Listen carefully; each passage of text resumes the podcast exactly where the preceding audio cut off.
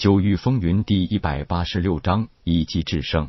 通过神识之力凝聚成五枚控魂符印，分别打入了五个人的神魂之内。应该是五人都惊魂未定，所以这个过程没有受到半点的阻力。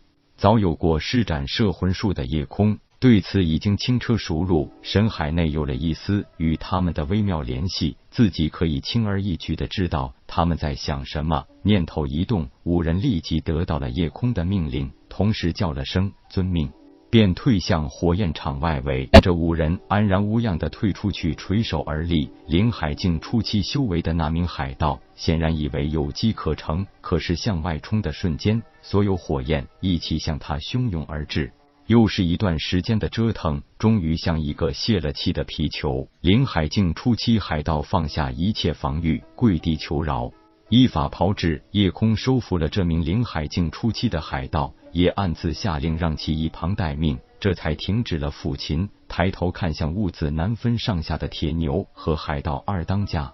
我说二当家的，你是想最终被我的兄弟拖死呢？还是想活命？海盗二当家根本没有半点精力来回应夜空，虽然内心是无比的愤怒和不甘。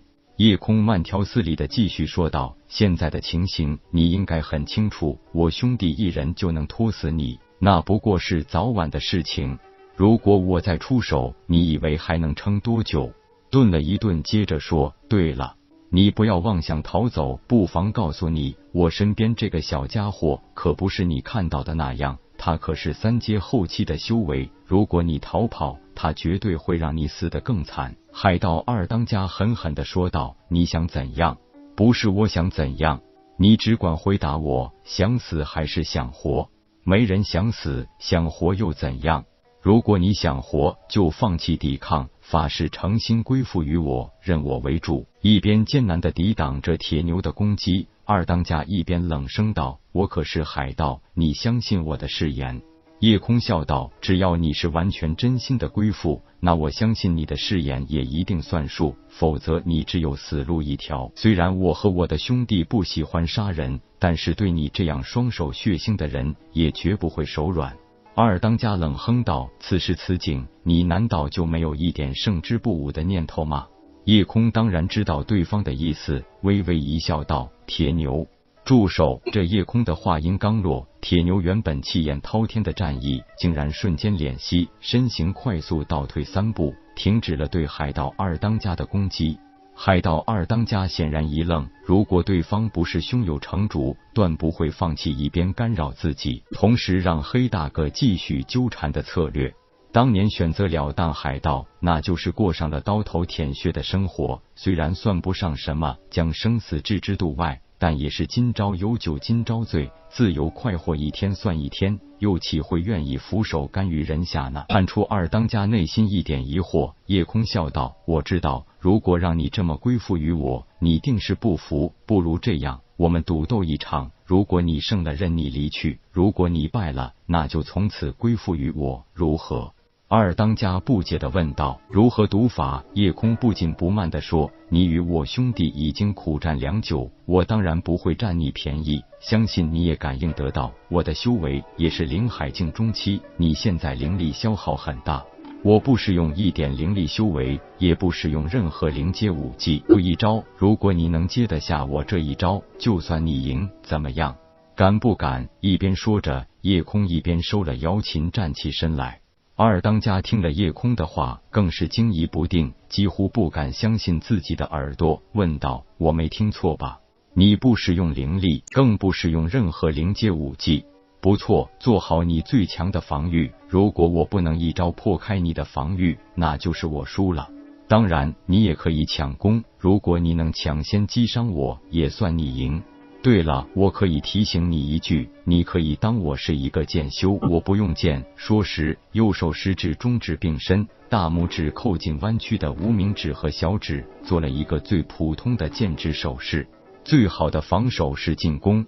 二当家不可能不明白这一点。而且他现在根本不清楚这个少年究竟搞什么鬼。如果他是剑修，那攻击力是让人难以预料的。既然允许自己抢攻，那这个机会岂能错过？就在夜空话音刚落，做出剑指手势的瞬间，海盗二当家动了，毫不留情，手里的重刀带起阵阵狂风，伴随着雷鸣一般的呼啸，劈头盖脸的向夜空砍来。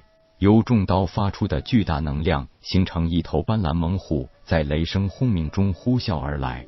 夜空感知到这位二当家是六品雷灵脉。想当年也定是一位天才绝艳的人物，虽然是老牌灵海境中期，但是灵海的容量与初入灵海境中期的铁牛相比，显然还是相差一些的。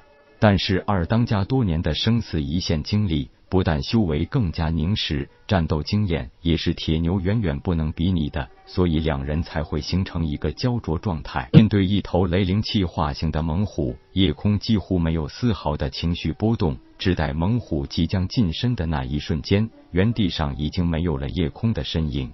二当家眼看着夜空的身影忽然消失不见，自己向前攻击的身体还来不及做出任何反应，夜空已经像一阵清风一样出现在他的身前两丈远处。他清清楚楚的看到，夜空现在是一个很随意，但是很潇洒的布丁布巴站立姿势。左手自然的背在身后，右手手臂呈一个优雅的半直半弯形态，剑指凌空指向自己的胸前。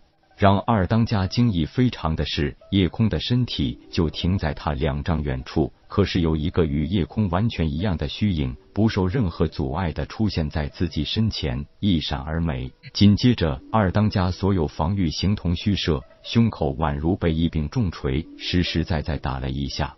那股力道十分精准，轻松破开了二当家的强大防御。那一击之力，在接触二当家胸前的瞬间，又迅速扩散，立即如一股巨大的气浪一样，把二当家震退了一两丈远，直接撞在了一棵大树上，才让二当家身体停下。虽然力量看似很大，不过并没有伤到二当家的内腹。